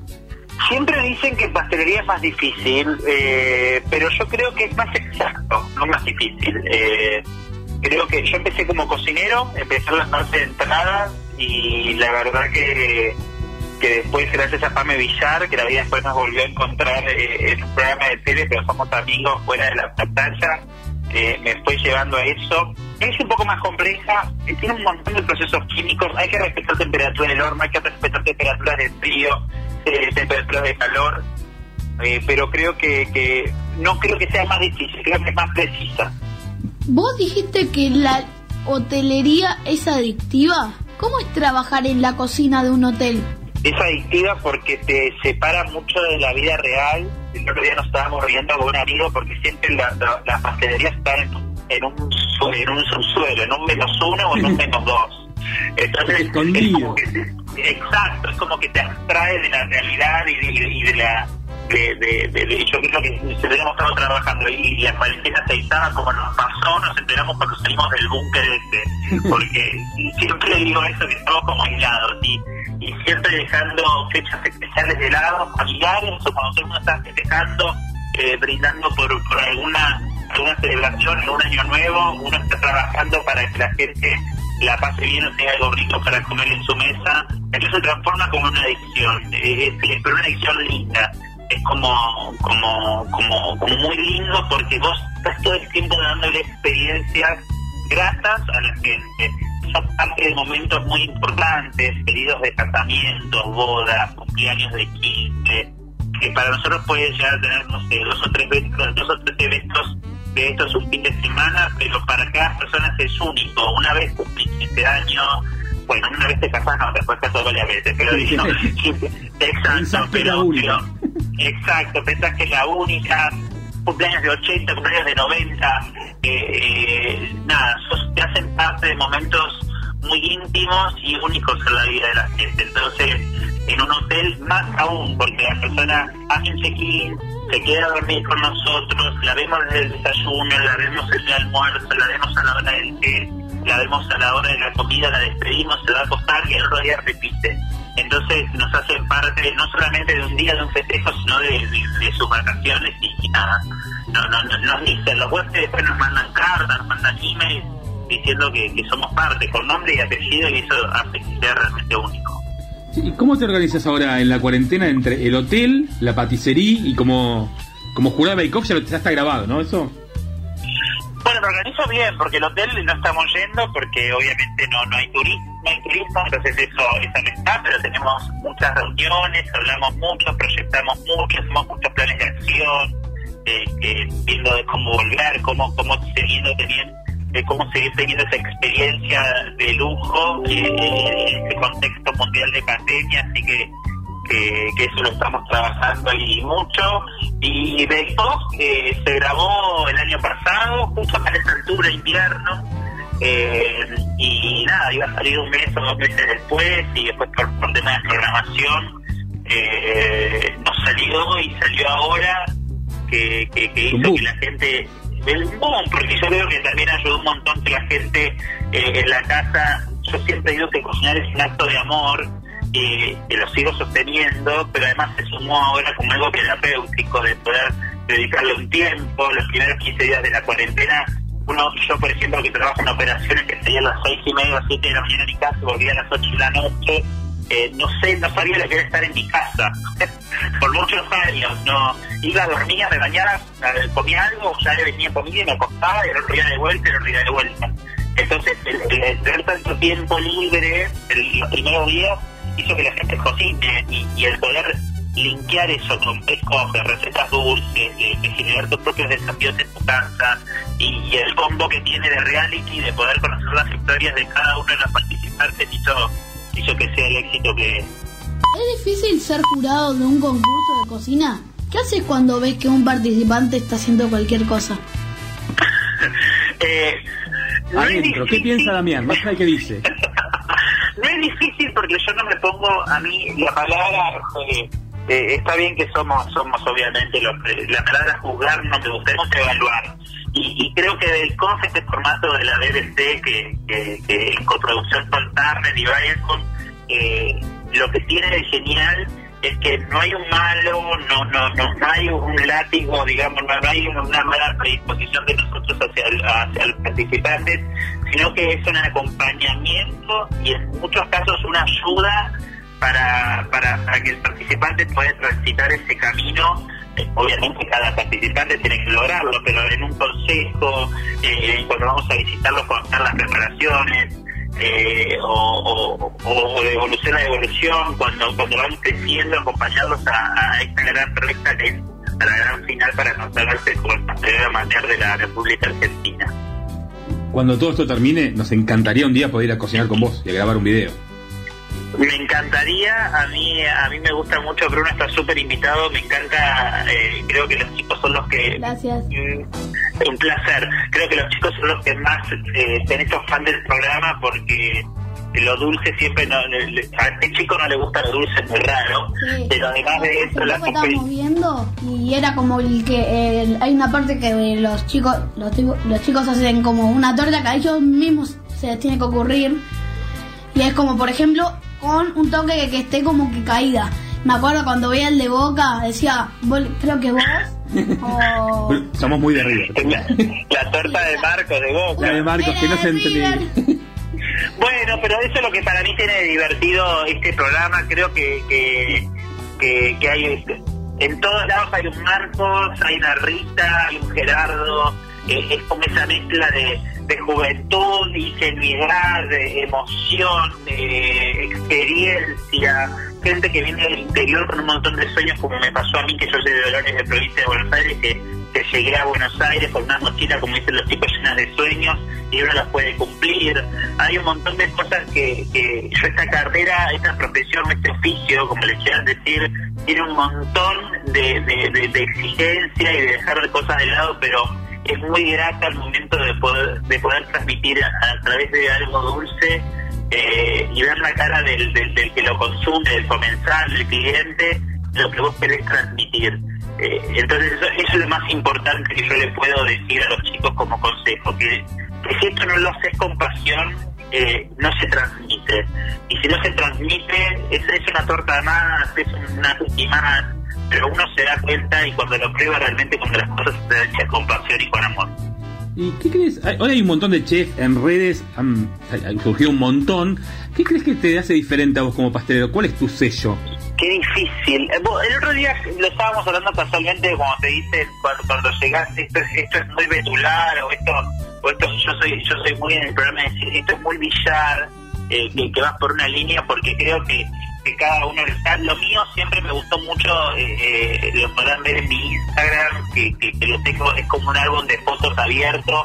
Soy muy, y, la, y el hotel, al trabajar en hotel 5 estrellas, siempre me llevó por la línea de la pastelería francesa eh, y, y, y demás. Vos yo te puedo asegurar que de esas tortas, si sabes cuál la hice yo, y cuál la hizo Pamela, porque lo, lo divertido de eso, y me parece que Luciano García, Osvaldo Gustavo Nari, hay un montón de pasteleros, Grimaldi, que, que cada uno tiene su estilo. Que, que me parece súper súper nutritivo para nuestra profesión eh, y para la gente, que la gente elija, me gusta, voy por esta pastelería más contemporánea, voy por esta pastelería clásica, voy por el detalle, voy por la chocolatería, voy por la bombonería, eh, me, me parece que, eso es lo, lo, lo, lo, lo bueno de, de, este de este de este oficio en este país. Hay un montón de pasteleros y todos se destacan por algo. Yo voy más por lo francés, un poco más por las presentaciones, me gusta más hacer eh, pósteres eh, y, y tortas eh, que, que, que lo otro, pero es un complemento de todo. ¿Y qué te gusta comer a vos? Eh, ay, y ahí me- me- me- cuando digo esto no me lo creen, pero es verdad. Yo a mí amo con toda mi alma ensalada de fruta con una bolsa de helado frío. Bien. Y ya tanto dulce que vamos a salir un poco, ¿no? El kiosquero no come tanto dulce. No, pero ni hablar. Yo prefiero que me den un sándwich de miga antes de una torta, pero... Una revelación. Pero, pero no, pero hay momentos que, que, que soy, soy muy, eh, antes era muy de la golosina, me encantaban las gomitas y los alfajores. Eh, pero bueno, de cuando tengo muchas ganas de comer algo dulce o, o siento que lo necesito porque levanto una fiesta como tengo la oportunidad de dormir algo, una cucharada de dulce un pedazo de dulce de batata de membrillo son, son de los placeres más lindos que, que hay. Muy bien. Bruni. ¿Qué receta nos podés contar a los chicos para que hagamos en casa? Y también para que las haga Maxi, nuestro productor que solo se hace asado para sí mismo y nunca lo comparte en nuestro Bueno, la Instagram. cuarentena. Bueno, la cuarentena, eh, total. Eh, y les puedo enseñar, a mí hay una, una, una receta que me gusta mucho, que es muy práctica, eh, que, que la utilizo eh, casi siempre, eh, que es de unas cookies. Eh, que hago yo, que me parece que a todos nos gustan las cookies, ¿no? Sí, yo creo que sí. Pero, eh, eh, rápido. trufas es muy rápido. Mira, si, me pediste trufas, te voy a dar trufas. Hay unas trufas que hago yo de dulce de leche. Bueno, no, te voy a dar una receta de dulce de leche y chocolate. Lo que tenés que hacer es poner partes iguales, ya sea 200 de crema de leche, 200 de dulce de leche repostero y 200 de un chocolate semi amargo, ¿ok? El que quieras semi amargo. Pones a calentar la crema, una vez que está un poco caliente, le tirás el dulce de leche, lo revolvés de a poquito, siempre revolvés porque el dulce de leche se quiere pegar, y le tirás esa preparación de dulce de leche y crema al chocolate. Dejás descansar sin revolver unos minutos, revolvés, vas a ver que se une todo, que queda bien brilloso, y eso lo dejas descansar en la heladera. Es un día para la receta, o mínimo 5 o 6 horas, lo puedes hacer la mañana y a las 3 de las trupas. Esa trufa, lo que vas a hacer después, esta ganache queda, es un tipo de ganache, es como, como, con la ganache es partes iguales de crema y de chocolate, pero nosotros la hacemos un poco más argentina y le agregamos otra parte igual de dulce de leche. Y ahí las rebozás. Yo hago un poco de trampa a veces. Compro unas cookies que se llaman Toddy, que me encantan, Sí. y, y las hago polvo y las rebozo en eso. Bien, me gustó. Mira, y vamos a hacer una parecida. Le vamos a agregar el detalle de dulce de leche que dice Damián. Sí, háganlo. Son las mejores trufas porque queda de chocolate, quedan de chocolate, pero con un toque dulce que si vos no le decís que tiene dulce de leche, la gente no lo sabe. Muy bien. Y Damián, la última para terminar. ¿Cómo es tu imitación de Freddie Mercury y de Madonna? Bueno, eso. eh, y nosotros hacemos, como sabrán, Becoff es un programa en tiempo real, pero mientras que todo se pone lindo y todo, son muchas horas que pasamos juntos de grabación. Sí. Eh, entonces, eh, nada, nosotros usábamos, después de invierno en una carpa, eh, utilizábamos unas remeras térmicas. Eh, entonces cuando yo me sacaba la remera térmica que me volvían a poner el micrófono estas cosas, yo quedaba como en una musculosa blanca. Entonces el, el director divino nos ponía en la cucaracha tema de Freddie Mercury o, o de Madonna eh, eh, y entonces empezábamos a bailar yo en particular con la remera para, para poder divertirnos y calentar un poco el cuerpo en, en- en el invierno. Pero no más que eso, no me encanta Freddie Mercury, me encanta Madonna, no soy fan fanático, pero todo resultó de ahí y después se fue agrandando día a día después de tanto tiempo entre la grabación, agregamos Digamos- anteojos, le agregué un par de cosas que el micrófono, fui creando el personaje. No se viene la carrera musical de Damián, no. No, no, no, no, porque canto pésimo, no. horrible. Buenísimo. Brunito, le agradecemos mucho a Damián y a partir de hoy, aparte de ser uno de los mejores pasteleros de la Argentina, ¿qué es? Un tipo que sabe. Gracias, los quiero, les mando un beso enorme y los espero a cocinar cuando todo esto vuelva a la normalidad hotel. Dale, perfecto, Lo que muchísimas más me gracias. espera es una dona. Yo, yo amo la Ah, dona. claro que sí. Les Dale, voy a enseñar todo. Beso enorme a los dos. muchísimas gracias. Así ha pasado Damián Betular. Por tipos que saben. Muy bien. ¿Tenés un problema legal? ¿No tenés abogado de confianza? ¿Tenés miedo de que te salga muy caro? Llámanos y vamos a buscarte una solución legal, responsable y accesible. Te garantizamos trayectoria y facilidades de pago. Estudio Castellano y Asociados. Contactanos por WhatsApp al 11 22 41 31 14. Agendate 11 22 41 31 14. Estudio Castellano y Asociados. Siempre es tener tus abogados de confianza.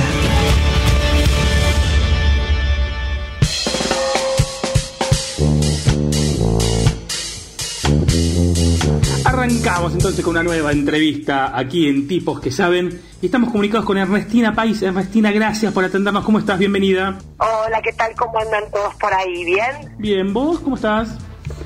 Y con los altibajos que todos tenemos en estas épocas tan extrañas que nos toca vivir. Pero bueno, me toca todo, como dijo en casa, eh, así que eso siempre es una felicidad. Bien, muy bien. Ahí remándola. ¿Preparada para la entrevista punzante de Brunito? Sí, por supuesto. Dale, Bruni, arranque. ¿Siempre quisiste ser periodista? ¿Cómo, cómo? ¿Siempre quisiste ser periodista? Siempre quise ser periodista precioso. Eh, en realidad empecé haciendo fotografía, que es una forma de periodismo, porque es, es contar historias a través de la imagen. Y después con el tiempo me tocó ya el micrófono, la cámara y todo lo que vino después. Pero sí, en, en lo personal siempre quise serlo. ¿Y cómo cambió, cómo se adaptó el trabajo de los periodistas y el tuyo en particular con la, con la cuarentena? Eh, en realidad, el- el- mira, a mí me tocó estar en televisión en este momento. Podría haber estado en otra actividad. Podría haber estado en gráfica, podría haber estado en teatro, porque tengo otras actividades que he desarrollado a lo largo de los años. Eh, ahora me contesto mejor a, y en realidad a mí lo que siempre me gustó fue comunicar, contar, ser el nexo entre la historia y la gente. Ser, puede ser algo de la realidad o puede ser algo ficcional. Eh, en este momento pues, nos tocó la cuarentena, que yo siempre digo, la verdad es que no lo podíamos imaginar. Eh, me tocó haciendo televisión y radio, eh, eh, oficios que siguieron existiendo con la cuarentena. También tengo un restaurante y el restaurante está cerrado desde el, desde el 6 de marzo. Así que me tocan partes muy distintas de la cuarentena. Me tocan trabajos en los que tengo que seguir trabajando y me tocan trabajos en los que tuvimos que cerrar las puertas. Así que tengo un panorama bastante amplio. Y en la parte del restaurante, ¿cómo, cómo lo ves como empresaria, digamos, como comerciante? Mira, el, el, el restaurante lo, tengo- lo tenemos con mis socios hace 20 años. No, no es algo que abrimos eh, de manera casual hace poco tiempo. Hace 20 años que yo tengo un restaurante. Tal vez la gente no lo sabe porque jamás lo promocioné con mi nombre, sino que el restaurante es tan lindo, tan bello, tiene tan buena atención y tan buena comida que siempre se fue como por su propio lado. Eh, y la verdad es que estamos preocupados porque es un restaurante grande, de 33 empleados, abríamos de lunes a lunes, mediodía y noche, hoy estamos cerrados, el delivery es, es apenas eh, una, una caricia para la situación tan complicada. ¿Lo están haciendo? Así que, eh, ¿cómo? ¿Lo están haciendo el delivery? Empezamos el delivery, sí, la cosa es que nosotros, no, viste que hay, por ejemplo, si vos tenés, no sé, una pizzería, un lugar de sushi, o un lugar de hamburguesas, la gente asocia más eso al delivery. Nosotros tenemos un restaurante que es una casa de 1913, eh, de más de, tiene mil metros cuadrados, o sea, para la gente que es clienta de nuestro restaurante hace 20 años, nuestro restaurante que se llama Milión, para los que quieran buscarlo, M-I-L-I-O-N, Milión, eh, es una casa donde la gente iba a disfrutar esa, esa escenografía que es esta casa del año ¿no? 1913. Entonces, el delivery es algo que no se asocia a ese tipo de infraestructura, ¿no? Estamos haciéndolo porque consideramos que hay que mantener vivo el, el, el, el restaurante, porque hay que mantener viva la marca y porque los empleados necesitan aunque sea una razón para, para ir todos los días al laburo, ¿viste? Así que por eso es que Millón sigue abierto, más que para nosotros realmente nosotros seguimos más que nada acumulando deudas. Milión redes sociales, ya que estamos. ¿Cómo? Las redes sociales de Milión. perdón, es arroba milión M-I-L-I-O-N guion bajo Argentina. Muy bien, ahí la encontramos, ya la estamos siguiendo. Ahí está. Y si no, se, se- me pueden seguir a mí, que soy arroba ernepais y que también todo el tiempo subo historias del restaurante. Muy bien. Bruni. ¿Es difícil ser periodista en Argentina? Es difícil, sí. ¿Sabes que sí? Es difícil porque eh, lamentablemente hace un tiempo, que hace tiempo desde siempre, casi te diría hace bastante tiempo, la Argentina se divide en una, pelea entre los que piensan de una forma y los que piensan de otra. Entonces cuando vos sos periodista y tratás de ser independiente, en general tratan de ubicarte de un lado del otro. Y hay mucha pelea entre un lado y el otro. Eh, es difícil porque es una Argentina muy desigual. eh, entonces a veces te pasa que te entristeces mucho. Mira, ahora con la cuarentena y la pandemia, eh, toca recibir un montón de mensajes de gente que realmente no está bien, que la está pasando mal. Eh, yo trabajo hace mucho tiempo con la 1114 y con el barrio 31 aquí en Buenos Aires. Entonces yo todo el tiempo recibo la realidad de esos barrios más vulnerables. Eh, entonces es difícil porque se te mezclan muchas cosas, te entristece, te angustia, te da impotencia. Eh, los medios son muy concentrados, hay pocos lugares donde puedes trabajar con libertad. Entonces es difícil, pero para mí es hermoso. Y hoy estás haciendo radio y, y tele, radio, programa más divertido, lo escucho, un Chay Mamón. Y in- Intratable que es un- uno más de discusión y más exacerbado el clima. ¿Qué, ¿Dónde te sentís más cómoda vos? ¿Dónde es más Ernestina fluye? Tengo una mala noticia. Sí. El programa terminó, somos muchos que lo que hacemos con Jake Muerto, terminó el viernes pasado. No. Y terminó el viernes pasado por cuestiones que tienen que ver con esta cuarentena y esta pandemia, que los virus también sufren un impacto económico. ¿Sí? Eh, por lo cual, hoy solo estoy haciendo intratables. Pero igual es una experiencia que puedo contar de los dos lados. Sí. A mí, eh, yo digo que Intratables es como una especie de riña de gallos, ¿no? Me tiran el animal y es a matarse. La cuarentena nos ha pasado a todos dentro del programa que tratamos de, estar mejor. Hay días que se nos va la chapa porque porque hay, hay decisiones que nos enfrentan, hay decisiones que nos unen. Es difícil, todos estamos escuchados por nuestros papás, por nuestros hijos, por nuestros hermanos. Entonces a veces llegamos más cargados y, estamos un poco más agresivos, eh, o a veces estamos más tranquilos. Eh, Somos muchos, eh, somos muchos, me hace acordar mucho a, a mi alegría de ir a Mañanas Informales a reírme. Eso te iba a Jay preguntar. Mamón es un talento genial, eh, un hombre que te puede hacer cinco personajes en un mismo sketch, es un tipo, es un gran compañero. Entonces, me pasa eso, me pasa que por un lado despunto el debate, que es algo que me gusta mucho, y por el otro lado voy a ese lugar más lúdico, más de juego, que también me gusta. Para mí hoy, eh, yo primero agradezco tener trabajo, no quiero eh, eh, dejar pasar eso. Sí. Agradezco tener trabajo. Y por otro lado, eh, obviamente hay días que salgo puteando de, de un lugar o salgo puteando del otro, qué sé yo. Eso depende de qué día te toque, ¿no? Pero yo a mí me gusta mucho la combinación de los dos proyectos. Ahora que se habla casi todo el tiempo del coronavirus, ¿te parece peligroso que no se hable de otros temas? Sos un genio con esta pregunta. Quiero aplaudirlo de pie. Mira, a mí me pasa, de verdad lo quiero aplaudir de pie, es un genio.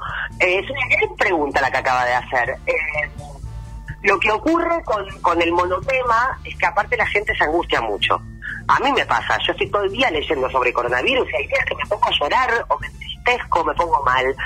Porque hay otras cosas que pasan, hay cosas buenas que pasan, aunque uno no lo pueda creer. Estamos aprendiendo mucho, yo estoy aprendiendo mucho de, de mi propia persona dentro de mi casa, estoy aprendiendo mucho con mi hijo, estoy aprendiendo mucho con mi mamá, que para mí era todopoderosa y de golpe la veo y digo, uy, el otro día escuchaba a Nacha Guevara, ¿no? Y Nacha Guevara decía, seis meses o tres meses en la vida de un adolescente, Sí, lo escuché y me, me tres meses fantástico. en la vida de un adulto mayor. Y tiene razón. Eh, yo no que siempre la vi como una heroína, eh, de golpe la veo viejita, que la tengo que cuidar, que la tengo que llevar, que la tengo que traer, jamás me habí- la había visto así. Y aprender mucho de cómo tratar a mi mamá. Mi hijo habló un montón de cosas y hoy conozco sus inquietudes y sus preguntas como las tuyas, hermosas, y digo, wow, ¿cómo van a crecer estos chicos? ¿Cuánto están aprendiendo? Eh, pero hablar todo el día de coronavirus a veces te angustia. Y yo creo de verdad que ya es momento de empezar hablar de otros temas. Porque si no, la gente se, se pone muy mal. Cuando vos hablas todo el tiempo de los muertos, de esto, de lo otro, qué sé yo, y no sé cuánto. Y sí, yo creo que la gente se angustia. Es difícil también para los medios poder hablar de otra cosa porque es algo que nos invadió, es como un tsunami que nos pasó por encima. Aunque sigo pensando que nosotros tomamos una reacción bastante rápida. El tema ahora es cómo salir, ¿no? Eh, es cómo salir, básicamente ahora es cómo nos muestran el camino de salida.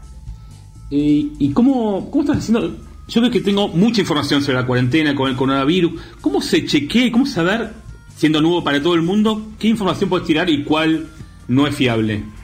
En lo personal, eh, yo tengo vías de chequeo de información muy directa. También tengo cierta prudencia sobre algunas cuestiones. Bueno, yo vine después de 25, 26 o 27, yo empecé a los 18, tengo 48. Este, empecé a los 18 con la fotografía, pero a los 24 ya empecé con, con lo que son los medios audiovisuales, ¿no? Tanto tele como radio. Entonces digo, ya tengo un olfato para ver qué es una movida, qué es una maniobra, qué es una operación. Yo trato de dar información sin angustiar. Trato de, siempre pienso esto, podés decir lo peor y también dar una manera de cómo mirarlo de otra forma. Y yo trato de un poco hacer eso, ¿no? ¿Nos podés contar a los chicos cómo ves vos que, está que se está manejando el gobierno con el coronavirus en Argentina y de cómo estamos, cómo nos estamos portando los argentinos? Eh, creo, ahí, ahí sí eh, tengo que dividir un poco eh, los medios y la forma de comunicar. Una cosa es el miedo y otra cosa es informar con verdad. Entonces yo creo que ahí hay que ser responsables. Estamos entrando en un momento difícil para ser periodista porque vamos a tener que empezar a dar muy malas noticias. Pero yo siempre digo, hay que caminar la calle. Y ahora es difícil caminar la calle. ¿Qué puedo hacer yo? A ver, como trabajo desde hace muchos años en el barrio 31 y trabajo hace muchos años en la 1114, lo que hago básicamente es que la gente de adentro del barrio me cuente. Hay gente que es- son héroes en esta época, héroes. Entonces, eh, yo creo que hay que resaltar lo que se hace bien y apuntar un poquito y, y- y mostrar un poquito lo que no se hace tan bien. Eh, entonces me parece que hay de las dos maneras, ¿no? Como que uno puede no angustiar, pero también eh, mostrar lo que no se hace tan bien, Bruni. Bien, y hoy parecería que habría una nueva grieta o discusión, para mí inexistente, pero es salud o economía. ¿Cómo, cómo lo Uf, yo creo que un pueblo enfermo es perjudicial para la economía, para Totalmente empezar. de acuerdo, pero Porque si vos tenés un pueblo enfermo, vas a tener que usar un montón de recursos del Estado en asistir a un pueblo enfermo y no vas a poder asistir a los que tienen problemas económicos. Entonces, me parece que ahora, digo, es cómo vamos a empezar a salir de esto, ¿no? O sea, ya sabemos, ya estamos preparados para enfrentar lo peor. Pues bien, ahora hay que empezar a ver cómo se sale de esto. ¿Por qué en tu Twitter tenés como bio que, as- que a veces tomás la bandera? Me llamo Mira, la te cuento. Eh, la historia es así. Bueno, primero no uso mi Twitter hace un montón de tiempo. Esa es la verdad. Me lo uso hace un montón. Solamente lo tengo para, para ver cosas. Eh, Twitter me resulta una red bastante agresiva. En este momento la gente está muy susceptible, entonces a veces muy agresiva. Con lo cual yo hace un tiempo que decidió no utilizarlo. Pero lo que me pasó es, fue esta anécdota. Hace mucho tiempo, cuando yo hacía televisión en América, un día habían dejado una botella de agua Villavicencio con un poquito de lavandina. Se ve que se ve que separaban en botellas lo que eran los, eh, elementos para limpiar en el canal. Y entonces yo entré a mi camarín, era mi camarín. Yo nunca supuse que esa botella no era mía, pensé que era mía del día anterior. Y que que tenía cinco, un centímetro de, de un líquido transparente. Las botellas chiquitas para tomar te dejan la nariz afuera, con lo cual yo no abrí la lavandina. Sé que era mía, al final y como yo soy muy alérgica, este, tuve un inconveniente de salud. Y bueno, a partir de eso quedó el, el chiste. Hoy hubiera sido una adelantada. O sea, ya está purificada. Me hubiera felicitado. Ernestina, y antes hablabas, y para, para finalizar y te dejamos con tu niño. Dale. Eh, ¿Cómo te llevas con las críticas de las redes sociales? Sí, vimos que en el Twitter es tremendo, pero ¿cómo te llevas con las críticas? No, no, yo con la- mira, no pasa algo. Te digo, no respondo Twitter, no miro Twitter, pero sí tengo Instagram. En Instagram me escribe un montón de gente. Gente que me pide ayuda, gente que me pide información, yo trato de responder todos los mensajes. Este, cuando hay alguien agresivo, lo que hago es mandarle un mensaje, tratar de encontrar una posición en la cual se entienda que no es la manera de dirigirse. Te, te digo algo, el 90% de las veces, por no decir que el 95%, la respuesta es, "Uy, disculpame, no lo había visto de esa forma, gracias por contestarme, y terminamos todo bien. Hay un 5% de personas que tal vez tienen la idea de agredir y solo es la idea de, la idea de agredir. Pero mi experiencia cuando yo respondo un mensaje con agresión siempre es buena, ¿eh? Bien, bueno, me, parece buena forma de tomársela. Te agradecemos muchísimo haberte esto, este momentito. Y Brunito, Ernestina Páez, periodista, fotógrafa. Y ahora, Un beso enorme, un beso a ese hermoso niño que es un gran periodista en potencia. Gracias. un beso, chao. así ha pasado Ernestina Y Páez. a San Juan que amo, a todo San Juan que amo. Dale besos también, gracias.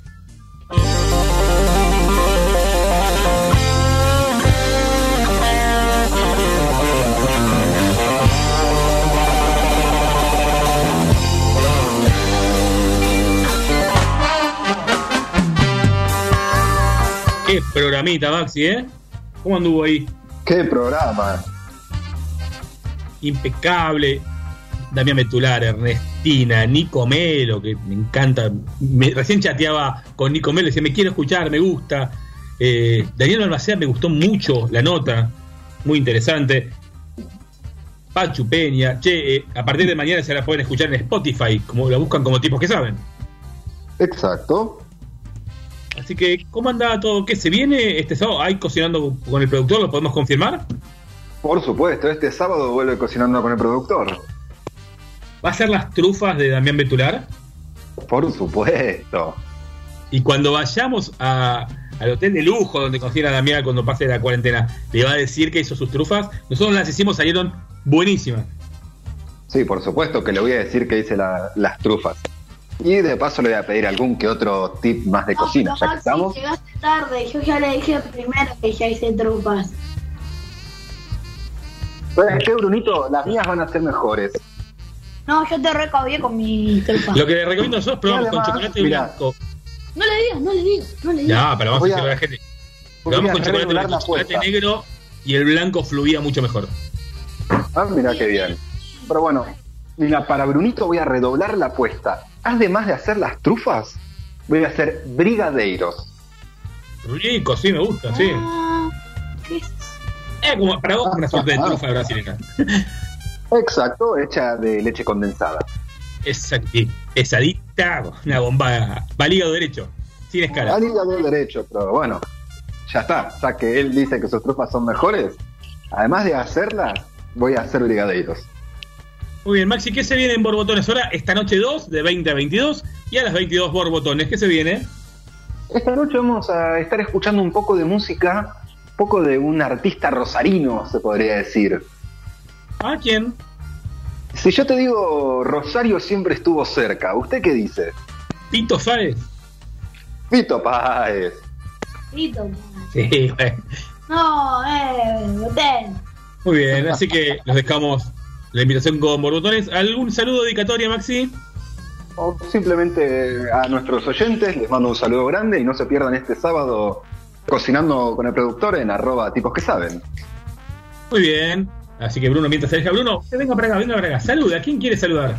A todos los que nos escuchan, a toda mi familia.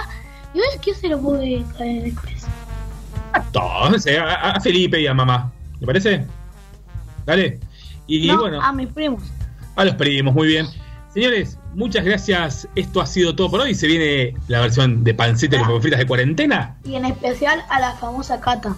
A Cata Gómez, muy bien. Cata Gómez, un vecino. Y a todos los que hacen este programa, de un lado o del otro. ¿Qué se llama? ¡Tipo que sé! Hasta la semana que. ¡Chao! Todo el mundo a saltar, esto es una fiesta. No soy amargo, estoy